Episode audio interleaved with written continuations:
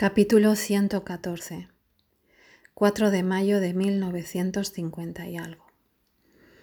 A pesar de los esfuerzos de sus abogados y de un último recurso de apelación interpuesto el 2 del corriente, Lou Vincent fue ejecutado esta mañana en la cámara de gas de la prisión de San Quintín, estado de California.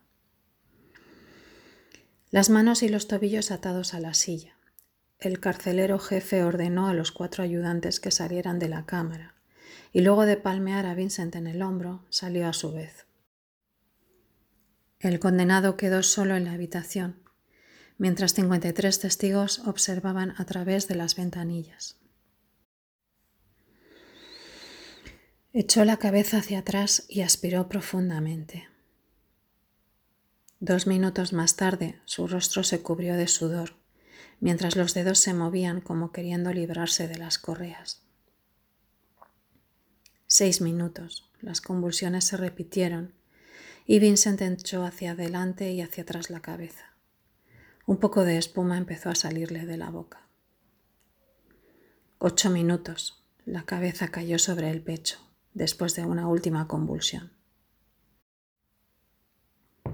A las 10 y 12 minutos el doctor Reynolds anunció que el condenado acababa de morir. Los testigos, entre los que se encontraban tres periodistas de...